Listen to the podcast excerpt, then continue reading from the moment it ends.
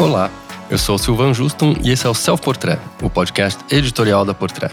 Hoje eu e Renata Brusina vamos fazer um balanço da temporada de verão 23 de Milão, né, Rê? Oi, Sil, tudo bom? Tudo bem. Tudo certo. Então, vamos falar hoje do que a gente gostou bastante. A gente pode começar com o que foi de mais positivo, na nossa opinião, né? Como eu diria, eu ainda estou morando nesse desfile da Bottega, porque eu sinceramente acho que esse, esse resultado é, é aquela coisa. Eu era muito apegada ao Thomas Mayer. Quando ele saiu da Bottega, eu fiquei super triste, porque eu era muito apegada à, àquela elegância que ele tinha. Quando o Daniel Lee entrou e virou aquele pop, virou aquele estouro e aquele design que muitas vezes não me atraía, é, falava, putz, que pena. Mas ao mesmo tempo, o Matthew Blasi, ele pegou todo esse buzz que o Daniel Lee criou e conseguiu estourar ainda mais a Bottega agora, né, Sil? É, que com uma fórmula bem diferente. O que me atraiu na, na desfile, nesse desfile da Bottega Veneta e que vem me atraindo desde a, a estreia do, do Mathieu Blasi no comando da Grife é que a gente estava ansioso por um mais um, um, game changer, alguém que fizesse a diferença na moda, alguém que trouxesse algo novo, alguém que propusesse algo fora da caixa. E é o que ele está fazendo. Então, é, e isso com uma fórmula que não é muito usual, né? Que, que não é a coisa super instagramável, que não é cheio de, de celebridades e, e que, muito pops, né? Nessas que tem super milhões de seguidores. Tinha lá suas celebridades, mas eram celebridades diferentes, né? E, e ele está fazendo isso de uma forma silenciosa. O, o Matheus Blasi está trazendo de novo a, a, proposta do luxo silencioso. Que a Phoebe Philo fazia na Celine, que certo? Que a Phoebe Philo fazia. E de uma forma super low profile, com coisas que ao olho nu, né? Olhando de primeira, parece muito simples. Como, por exemplo, aquele look que a Kate Moss entrou, né? Em primeiro lugar, a Kate Moss, ela já estava indo para aquele caminho de diva do Kim Jones, né? Para Fendi. Enfim, no final das contas, ela apareceu na passarela da Bottega, que talvez em tempos de Daniel Lee ela não estaria na passarela da Bottega. É, ela conseguiu aparecer com uma camisa xadrez, né? Com uma calça que parecia bem comum só que no final das contas, se vocês olharem o andar da coleção, é, tem aquele ar de simplicidade, mas é tudo muito elegante, certo, Sil? É muito sofisticado, tem um jogo de texturas incrível. E o que parece simples ao olho nu, à primeira olhada, não é nada simples, né? Porque o look da, da Kate Moss, como você estava falando, ele é simples na construção. Completamente. Né? É um jeans, uma regata e uma camisa xadrez, uma overshirt xadrez, né? Bem básico, fim de semana, casual, fui ali no shopping. Só que o jeans, por exemplo, é couro. Isso ele já tinha feito na temporada já tinha, passada, Já lembra? tinha feito lá. Ele tá, ele tá continuando com esse trabalho dele de usar o couro para criar uh, a impressão de outros materiais, né? Então tem tem couro no, no, jeans, tem couro na malha, tem couro no, no, tricô, que visualmente parece um tricô, por exemplo, mas não é, é couro. Isso coisa que Milcha Prada costumava fazer. Uma vez teve um desfile que era o de verão 2016, que ela usou o, como é que é, o jersey duplo que parecia neoprene. Então, você vê como essas surpresas estão voltando cada vez mais agora para as passarelas. E uma coisa que eu gostei muito que o Matthew Blasi trouxe para a Bottega foi o interchato, que é o trabalho tradicional da Bottega, em algumas sandálias. Então, algumas sandálias são bem chiques, com aquele, aquela combinação desse tramado, né? Que é muito icônico da marca. Sem falar nas bolsas. As bolsas são, assim, incríveis. E se você sentia saudades da Phoebe Philo na Celine, eu acho que agora já tá na hora de migrar pra Bottega de vez. Porque toda a estética do Daniel Lee, que era muito over também, né? Ele, for, ele forçava esse minimalismo minimalismo, né? É, era, é, são estéticas diferentes aí, né? Tem, tem uma coisa de. Tem uma conversa entre a Phoebe e o Mathieu, né? São universos que conversam ali, que flertam.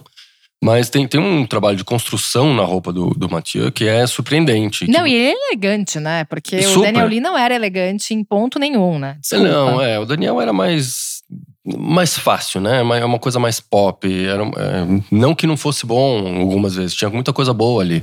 Mas acho que era uma fórmula mais fácil de agradar, de fazer roupa, né? O, o Mathieu tem uma, uma, uma, sutileza na construção, uma sofisticação uh, silenciosa ali, escondida, que você precisa olhar de perto, precisa pegar na roupa. Então, quem esteve lá e conseguiu pegar na roupa no backstage, sentiu essa, essa construção do couro que parece jeans, que parece malha, que parece tricô. E tem uma coisa de movimento na construção da roupa dele muito interessante, né? De, de formas que, que ele consegue através de barbatanas, ou as franjas nos vestidos. Que as franjas é que ficam naquele aqui. movimento, e também tem aquela sobreposição de tecidos e texturas. Tem um Exato. vestido que eu acho maravilhoso, que é um vestido preto, que ele tem um decote V meio profundo, né? Que ele é mais, é, mais fundo do que o tradicional.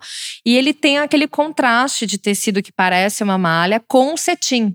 Então você fala, gente, isso aqui é simples, por um lado, mas não é nem um, nem um pouco óbvio, é sofisticado. E talvez esse olhar de sofisticação era o que estava faltando na botega. Porque a botega sempre foi sofisticada.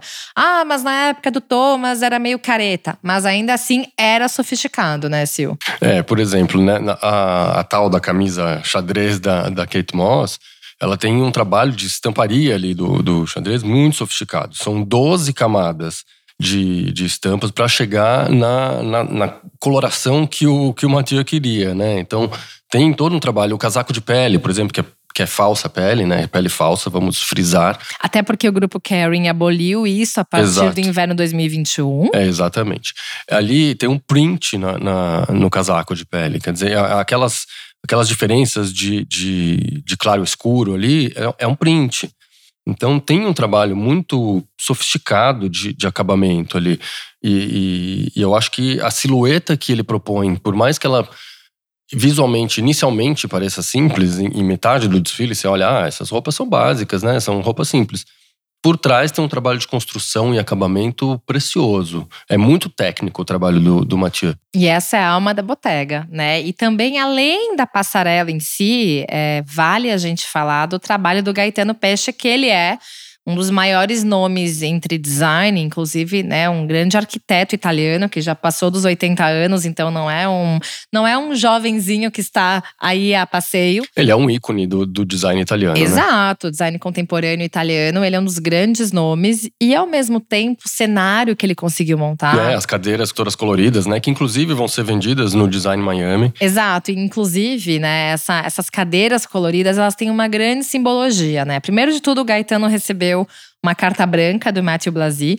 E é interessante porque, em uma aspa que o Gaetano deu, ele contou que o espaço né, do, do desfile da botega ele é basicamente um tributo à diversidade né? Que trata-se do ser humano. Nós somos todos diferentes, né? E essa é a qualidade que nos define. Caso contrário, somos apenas uma cópia. Somos todos originais e este é um dos temas do meu design. Então, naturalmente, o que acontece? Esse cenário colorido das cadeiras que são iguais, mas são coloridas, levanta um questionamento que eu acho que é o, é o grande ponto da moda, né? A gente vive falando sobre a simbologia da moda, tudo que tem por trás de uma criação. A gente sabe que tem marcas que elas só estão ali pela tendência, só estão ali, né, para aquele lado muito superficial.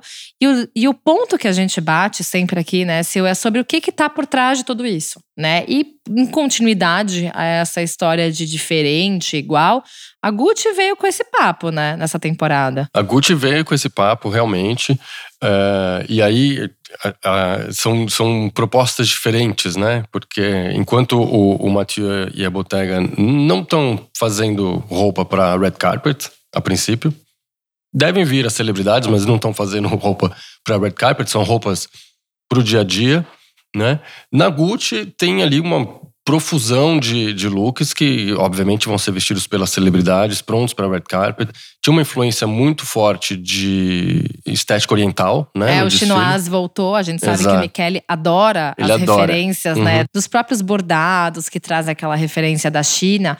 Então, ao mesmo tempo, a gente sabe que essa coleção do Michele reuniu tudo que ele gosta, como sempre. Só que dentro de uma temática muito diferente, né? É, ele deu, inclusive deu uma garimpada ali no, nos acervos da marca, né? Tinha, a gente tinha algumas referências bem explícitas à era Tom Ford, ali como os, os strings, né? E, e, tinha uma pegada meio fetichista de alguma forma também. Então ele, ele equilibrou o, o fetiche e a pele à mostra. E, e, por outro lado, equilibrou isso com, com coisas mais vestidas, mais cobertas mesmo, né? Tinha os looks das, das chinesas todas cobertas. Por cima, uma alfaiataria impecável, às vezes até sisuda, né? E em outros momentos, uma coisa mais pelada, de perna de fora, ou de, de calcinha, ou as, as, as botas com as tiras de couro fetichistas, justamente que remetem ao Tom Ford. Então tem, tem um jogo de esconde, mostra esconde ali, né? O tempo inteiro na, na passarela do, do Michele. E, obviamente, muito decorada, mas acho que um pouco menos do que as suas coleções anteriores. Tinha muita coisa mais limpa, mais calma ali, né? Com certeza, e tinha obviamente, né, os looks propícios para red carpets que ele não deixa de fora. Então, assim, a gente quando vai assistir um desfile do Michele, a gente sabe que ali tem para todos os cenários possíveis, né? E ao mesmo tempo, o que é muito interessante é que vale lembrar, a Gucci não trabalha com as coleções focadas em verão e inverno. Então, essa coleção ela foi intitulada Twinsburg. Por uhum. que, Sil, você sabe? Porque tem, e as pessoas na sala só descobriram isso no final do desfile. Ele montou parzinhos de gêmeos ali, idênticos, né? Nem todos eram gêmeos de verdade. Tinha alguns que eram. Alguns né? eram, sim. Nem todos eram, porque também haja casting de gêmeo, né, pra fazer tudo, mas esteticamente eles eram iguais, né? Assim como o Michele e o Jared Leto estavam no Met Gala desse Isso. ano e que de costas eles eram iguais, de frente não é. Então, assim, tem aquele seu truque de, de styling, aquela montação estética pra virar gêmeo, de verdade. Né? É, e essa, essa mensagem dos gêmeos, né? Tinha, tinha, tem uma, uma, uma coisa bem pessoal do Michele, né? Que a gente depois foi entender da onde que nasceu essa. Foi um desfile muito pessoal para ele, né? Ele estava muito emocionado nesse desfile. E tem um porquê, né? Acho que você pode contar pra gente. Então, na verdade, a mãe da Michele tinha uma irmã gêmea, né? E ele sentia que a conexão entre elas era muito diferente do que normalmente se imagina. Porque quando você vê gêmeos, eu não tenho irmã gêmea, então eu não posso falar como experiência própria. Mas assim, ao mesmo tempo, você sabe que existe uma conexão, apesar das pessoas serem parecidas, né, esteticamente, mas as pessoas não são iguais, ninguém é igual. Né? Então, naturalmente, ele quis trazer essa coleção com aquela, aquela mensagem. Né? O Michele não faz coleção à toa, né? ele pode trazer essas coleções montadas no, nos vestidos de red carpet, com toda a simbologia que ele costuma trabalhar de forma estética em toda a coleção. Só que essa tinha uma mensagem diferente que era apesar dos gêmeos serem iguais esteticamente, não são as mesmas pessoas. E que existe uma questão de solidariedade, né? Uma questão de intimidade entre os gêmeos, uma conexão que é única. Uhum. E que quando você mostra que você tem esse contato, que você ultrapassa essa barreira e atinge de forma íntima, né, uma relação com uma pessoa, que você é solidário a ela, você começa a ter um, um retorno afetuoso. Você consegue levar esse amor para frente. A gente sabe que o Michele gosta bastante da palavra amor, né? Inclusive, a Maison de l'amour é, é um termo que o Michele usou logo no início, quando ele entrou na Gucci. Então, assim, essa conexão entre as pessoas ainda é uma questão para ele, né? Essa conexão humana. Ele é uma pessoa que ele tenta trazer em todos os desfiles essa temática do humano, né, do ser humano de verdade. A gente está falando de uma marca que pertence a um grande grupo, um conglomerado que bate de frente com a LVMH. A gente sabe que, apesar de todo o lado comercial que o Michele precisa, né, chegar na loja e vender, ele tá ali falando de afeto, ele tá falando de sentimentos humanos e de conexões reais. E o que, que ele quer trazer com tudo isso, né, Sil? É, essa conexão real que existe entre os gêmeos, é, ele diz que é, é, um irmão gêmeo é como se você é, tenha uma outra versão de você mesmo, né? Então você pode, de repente, sentir as sensações de outra pessoa sendo você mesmo.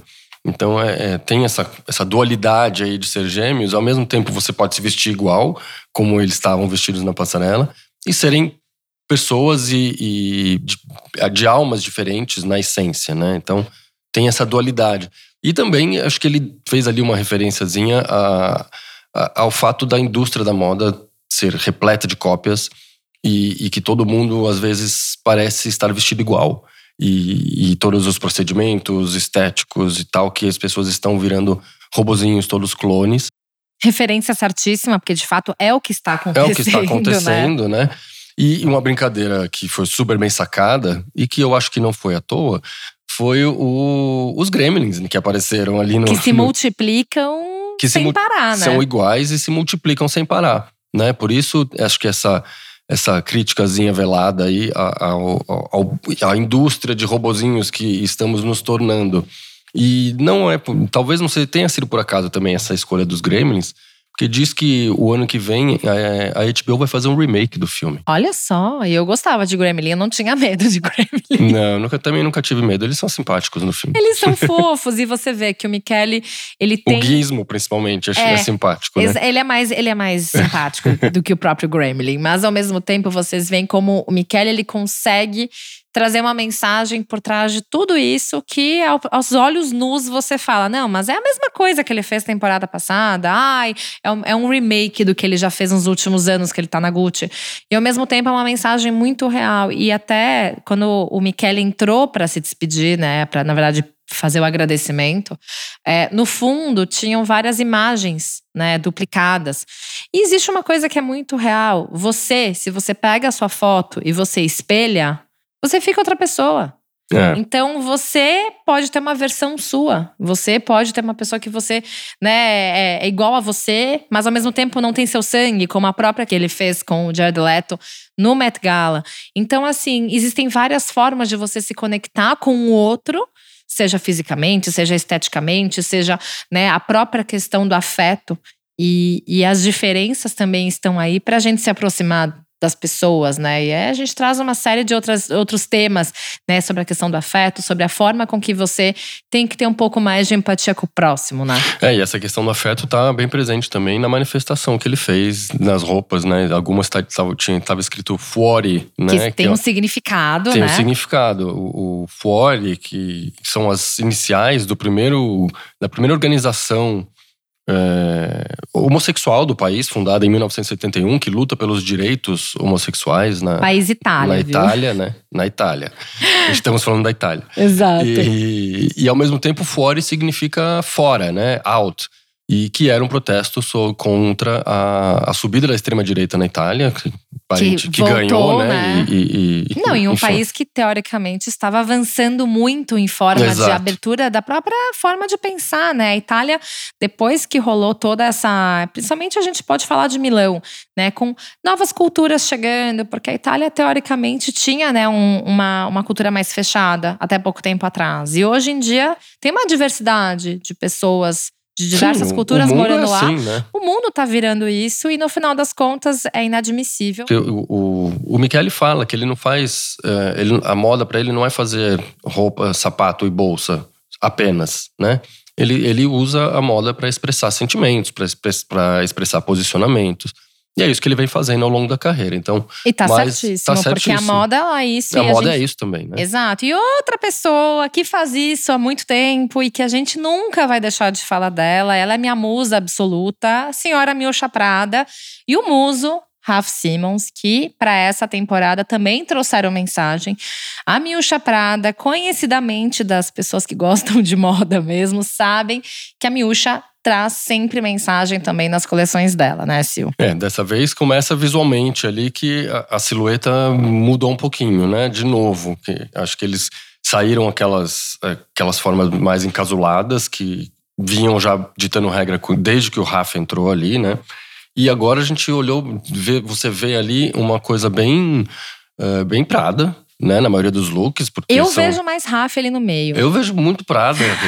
a silhueta é a mulher com comportadinha da Segunda Guerra da, da Miúcha. Isso remete muito às coleções que ela fez na década de 90, Sim, 94, 95, Isso. principalmente. Mas, ao mesmo tempo, eu vejo um dedo mais pesado de Raf Simons ali, que me remete muito às a primeira coleção dele, né? É, tem, tem uma, uma coisa que eles, eles vão sempre na contramão, né? Tá todo mundo alargando a silhueta e eles, eles estreitaram de novo a silhueta, ela tá super slim ali. A calça coladíssima. É, os macacões por baixo ali, os vestidos que desenham o corpo. E por cima eles põem os casacos boxe mais largos, né? Então tem ali uma, uma nova silhueta, tanto para a marca quanto para o que a gente está vendo nas temporadas. Então, tem um novo uniforme aí, será? Surgindo? Eu acredito, ainda mais uniformes que se a gente for, tem alguns looks que eles remetem os uniformes da Prada, Sim. mas que, por exemplo, a camisa que é feita de popeline não é uma camisa, na verdade, é um jumpsuit. né? A gente consegue ver que essa coleção ela tem alguns pontos que trazem uma mensagem por trás também, né? Um deles é, se a gente for reparar, tem alguns vestidos, tem algumas peças que elas parecem rasgadas com a mão para fazer fenda, para fazer decote. Exato. E aí a gente vai, vamos voltar um pouquinho, né? O, o, cenário da Prada, diferente do masculino que foi feito com papéis brancos, né, que tinha aquela, aquela clareza do cenário, que era iluminado com aquelas janelas e que trazia um certo conforto, né? Porque a, a Prada costuma utilizar materiais muito simples uhum. no seu cenário. Então, ah, teve aquela vez as dunas de areia e depois, né, que era para um, teve uma coleção de verão 2015 que eram as dunas de areia. Hoje ela trouxe o papel e para o cenário da Prada, dessa coleção feminina em específico, ela trouxe o papel preto, né, com as paredes pretas, as paredes escuras, com o, o que dá a entender janelas que tinham um filme por trás. E nessas TVs, nessas telas, passavam curtas do Nicolas Winding Refn, que ele é um cineasta, e que, na verdade, essa mostrava muito dessa rotina das mulheres. Então, ao mesmo tempo que queria aproximar né, dessa realidade das mulheres também mostrava um certo distanciamento. É, mostrava como se você estivesse espiando o que a mulher está fazendo em casa. Então, a passarela dela, na verdade, era uma composição de delicadeza e aspereza. Se você uhum. for olhar os tecidos, tem esses contrastes. Tem, tem o, o, os coros todos no final, tem, tem a delicadeza das transparências ali, que também é super prada. Tem o cru e o sensual. Então, muitas é. vezes você vê aquela referência das próprias camisolas, as roupas de ficar em casa, mas que ao mesmo tempo não é roupa de ficar em casa. Então, assim, tem aquele toque que ele parece muito mais é, próximo da pele, né? Existe aquele, aquele rasgo, como eu falei, que formava fenda. Era algo que parecia ter sido feito à mão, não era tipo, ah, foi feito com a tesoura para ficar é, com aquele acabamento incrível. Pegou e rasgou. Isso. Aquilo ali foi rasgado, aquilo uhum. ali tem muito de uma emoção, tem muito de uma vontade. E ela quis mostrar isso nessa silhueta, que ela é mais próxima do corpo. Então, como se abraçasse, como se protegesse, né? Exatamente. E, e esses elementos dos dois, né, que se misturam sempre, então acho que a gente reconhece bem, né? Tem os, os lip dresses da, da, da Miúcha, que são acetinados e que já fizeram a fama dela em outros tempos. Tem os casacos do Raf, que inclusive as meninas entraram segurando como ele tinha feito lá na Gil Sander antes. Né? Exato. Né? Depois eles dois já fizeram também aqui na, na Prada. Mas continuou com isso, né? Continuou, quer dizer, já, já tá virando meio que uma, uma assinatura, né? E, enfim, tem as, as transparências, os casacos mais encasulados. Acho que teve um bom equilíbrio. Eu gosto da coleção ser um pouco mais comercial, não, não me incomoda. Eu vi, vi pessoas contrariadas com isso, mas não vejo problema. Eu acho que é, tem um mérito aí de fazer uma coleção comercial, mas com muita informação com muita roupa, com textura, com sobreposição. É, é uma coleção inteligente. Não é preguiçosa, Não é preguiçoso, exatamente. E uma coisa que eu achei muito legal e que eu tenho certeza que você vai dizer que gostou também, porque eu sei que você vai gostar também, sim, do que eu vou falar. Mas os sapatos desfilados nessa coleção tinham referência daquela bota que foi desfilado no masculino. Maravilhoso, objeto biqueira, de desejo. Exato, que o bico era mais curvadinho, né? Exato, exatamente. Então, viu só como eu sei? É. Então, assim, a gente sabe que por natureza a miúcha ela costuma trazer elementos do masculino para o feminino e isso acontece desde sempre. Nem sempre é uma regra a construção ser a mesma, mas o que está no masculino vai para o feminino, assim, algumas pitadas também, né? É, às vezes tem elementos de um que vão para o outro. Isso é, é recorrente, né, no, no trabalho da miúcha. Então, não surpreende. O que me surpreendeu, eu vou te falar agora muito sinceramente, é, é ver o quanto a moda estaciona em alguns conceitos que ela cria para si mesma. E, e, que voltaram a aparecer nessa, nessa temporada. Acho que foi uma boa temporada, no geral, de Milão. Mas tem umas coisas que me incomodam demais. Eu não sei do que você tá falando. E acho que a gente precisa falar sobre isso. A gente começa pela Versace e pela Dolce. É, é, vamos começar, por, por, exemplo, vamos começar pela Donatella, pela Versace, porque a Donatella, ela fez ali uma, um revival de anos 90 e 2000. Que ela já tá fazendo já há tá fazendo, tempo. né? Ela continua e... com esse revival. Que foi os tempos, foram os tempos áureos da Versace, acho que ok ela revisitar isso. Porque... Mas já faz tanto tempo, teve até do Alipa né? na temporada passada então, desfilando, enfim. Eu acho que assim, é, tem algumas fórmulas que não surpreendem mais não. e que já tá cansando, né? Já, o que cansa mais é esse, essa obsessão por ícones que já passaram, que não acrescentam nada, que não estão fazendo nada de relevante. Quer dizer, por que fechar o desfile com a Paris Hilton? É, e assim, convenhamos, o vestido que ela usou tinha uma referência para o mesmo vestido que ela usou nos anos 2000. Então, assim, eu entendo que os anos 2000, é, muitas vezes, é, é o momento do revival dos anos 2000, só que eu acredito que, assim, ficar mastigando essas personagens dos anos 2000 como se elas realmente fossem relevantes. E aí, desculpa, a gente volta para aquela cultura do o que era Paris Hilton nos anos 2000. E aí a gente também traz a amiga dela, Kim Kardashian, que também era o que nos anos 2000. Então, é, assim, é, é, pessoas que não agregam em nada. Então, assim, confesso, eu adorava a música Stars Are Blinding, da Paris Hilton. A única música que eu ouvi na vida dela. Então, assim, é, é realmente, eu acredito que para esse momento ela brilhou, mas ficou lá, né, Sil? Não, ficou lá. E, e assim, o que, que ela está fazendo de relevante hoje? Aí você traz um ícone que já era duvidoso na época, supostamente porque ele conversa com a temática da, da coleção, a moda já avançou tanto, já tanta coisa já aconteceu.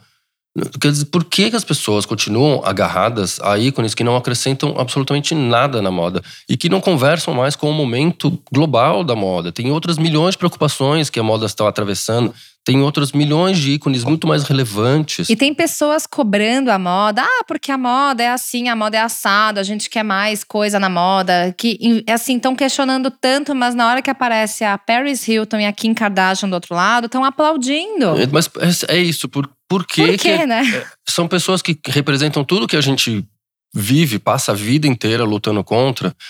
A, a moda é fútil, a moda é excludente, a moda é, é elitista. É, é elitista. A moda tem padrões de estéticos surreais.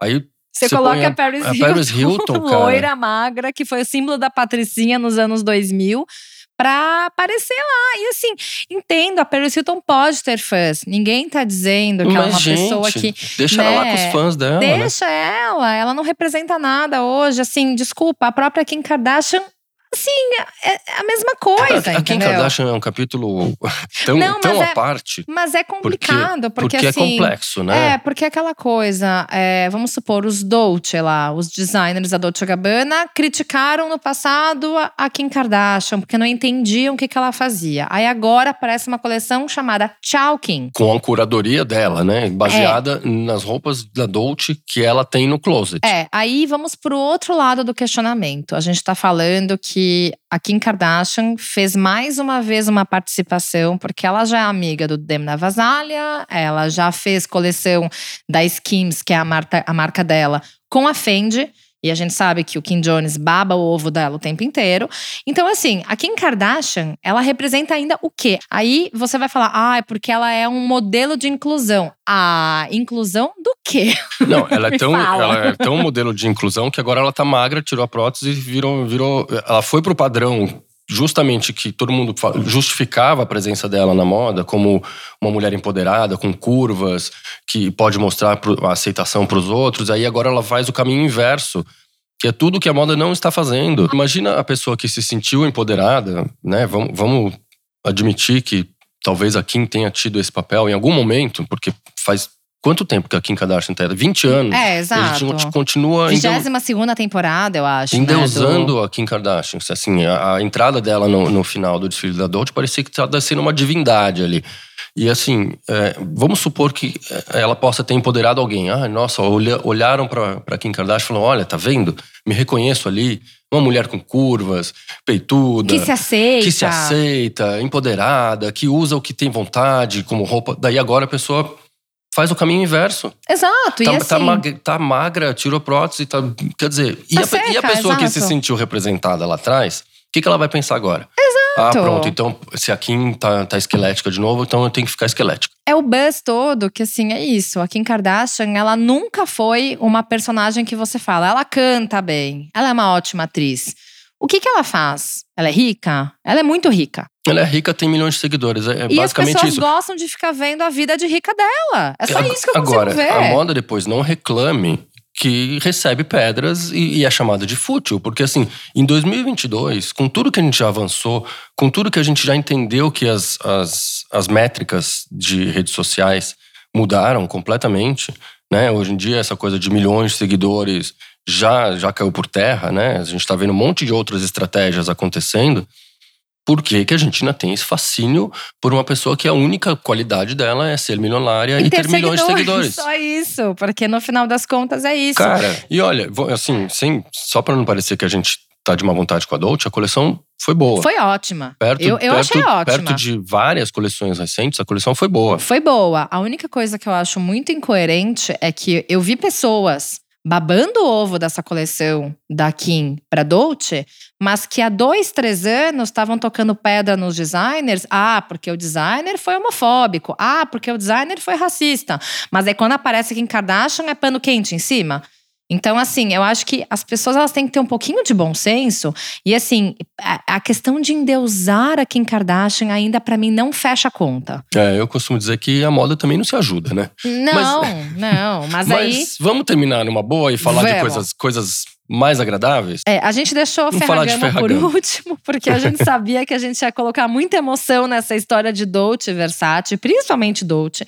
Mas, ao mesmo tempo, Ferragamo teve uma estreia muito especial né? Que no final das contas a marca estava sem diretor criativo nas últimas apresentações, desde que o Paul Andrew, eu sou fã dele, meu grande ídolo, saiu da marca. E a gente até fez um episódio falando sobre essa saída dele, até que ponto, né, uma marca familiar tem suas limitações para trabalhar com um terceiro que não faça parte da marca, é, da família, na verdade. E apareceu o Max, certo? O Maximilian Davis que estreou nessa temporada mudou muita coisa ali na Ferragamo, né? Mudou o logo, mudou a cor, uh, mudou a, a, a tipografia do, do, logo. O que me assustou, porque parecia mais do mesmo que a gente tá vendo a, por aí, A primeira né? impressão foi um pouco assustadora, assim, porque é, é, a mesma… Mesma escolha de fonte minimalista que um monte de marca tem feito. A Bottega, né? Aproxima muito da ideia da Bottega. É, enfim, tem, tem várias, né? A Balenciaga, a própria Saint Laurent, enfim, são as letras minimalistas ali uh, parecia conversava muito com isso, né? Então parecia uma variação do mesmo tema que a gente já tem visto em outras marcas. Que já cansou, né? É, que já cansou, porque aí padroniza, né? Fica todo mundo igual. Exato. E... Até a Dior mudou a forma Exato. de escrever nos últimos tempos. Exato. Daí caiu o Salvatore do nome e ficou só Ferragamo. Agora a marca é Ferragamo. E o Maximilian Davis estreou com esse novo vermelho, né, da, da, da, marca. Então, que esse novo vermelho estava espalhado em todos os lugares ali na, na, na passarela. E eu, eu confesso que eu gostei bastante do feminino. Acho muito interessante, acho fresh, chique, sofisticado, diferente do que vinha sendo. É uma coisa, é uma proposta nova para a marca e acho que feliz, né? Eu gosto bastante das coisas mais fluidas. Tem, tem bastante coisa interessante ali. O masculino ainda estou com mixed feelings, assim. Tem, tem coisas que eu acho bem interessantes, tem outras coisas mais duvidosas, mas Acho que para uma estreia foi, foi bem positivo. É, às vezes é o tempo de se acertar, né, Sil? Porque Sim, sem dúvida. colocar a mão na massa numa marca que tem muito a presença da família Ferragamo ainda, não deve ser fácil, mas ao mesmo tempo eu achei muito interessante porque ele tentou fazer uma conexão entre o clássico e o contemporâneo, porque uhum. no final das contas a Ferragamo é uma marca tradicional que tem algo que é assim uma história muito forte, ainda mais uma relação com as estrelas de Hollywood e ele trouxe isso de uma forma muito presente para essa coleção. Trouxe. Então assim, é, eu até consegui pegar alguns toques de brilho que remetem muito, né, aos looks da época, né, às produções da época. Tem muito essa referência de quando o Ferragamo criava os sapatos, como um deles para Marilyn Monroe no final uhum. da década de 50, que tinha muito esse toque de glamour, né? O glamour dos anos 50 brilhou, né, nessa coleção dele. Então tinham peças que eram os couros brilhantes, aqueles ajustes de segunda pele, tinham também os micro shorts uhum. que fizeram um grande espaço né, nessa coleção. Eu confesso que o masculino não me, não me fez morrer é, de amores. Tem masculino acho irregular no, no geral, mas, mas acho que o saldo da coleção é positivo e é o que você falou. Acho que tem um glamour na marca ali, tem um glamour, principalmente no feminino, que é muito bem-vindo, que é novo, que é fresco.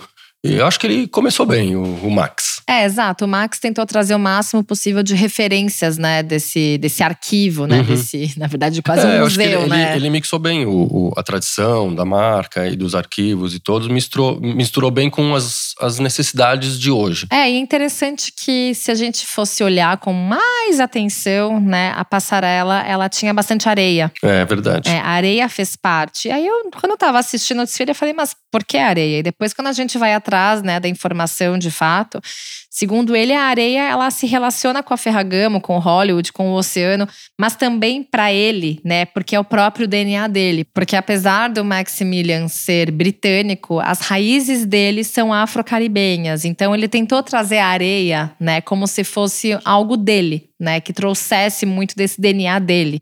Então, é, foi uma conexão muito interessante, né? Porque no final das contas, ele tentou trazer muito da Ferragamo e dele também nesse desfile. É importante que tenha esse equilíbrio. Se ele está tendo espaço para colocar as origens dele e as referências dele pessoais na passarela ou que seja no cenário, é um bom sinal, o sinal que a casa está deixando ele trabalhar, o que é legal. É algo que a gente tinha uma incerteza no passado. É né? verdade. a gente pensava que não era tão fácil trabalhar com a Ferragamo, mas no final das contas essa coleção ela traz muito uma certa um certo conforto, né, dele conseguir trazer toda essa expressão dele.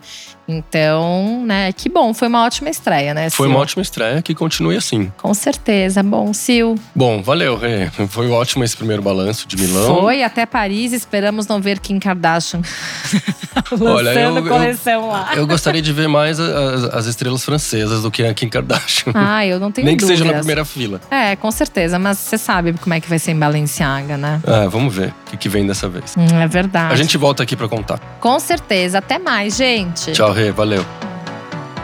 A trilha, a mixagem e a masterização do Self Portrait são do Edu César. A edição do Arthur Canto e a direção do Alan Eliezer.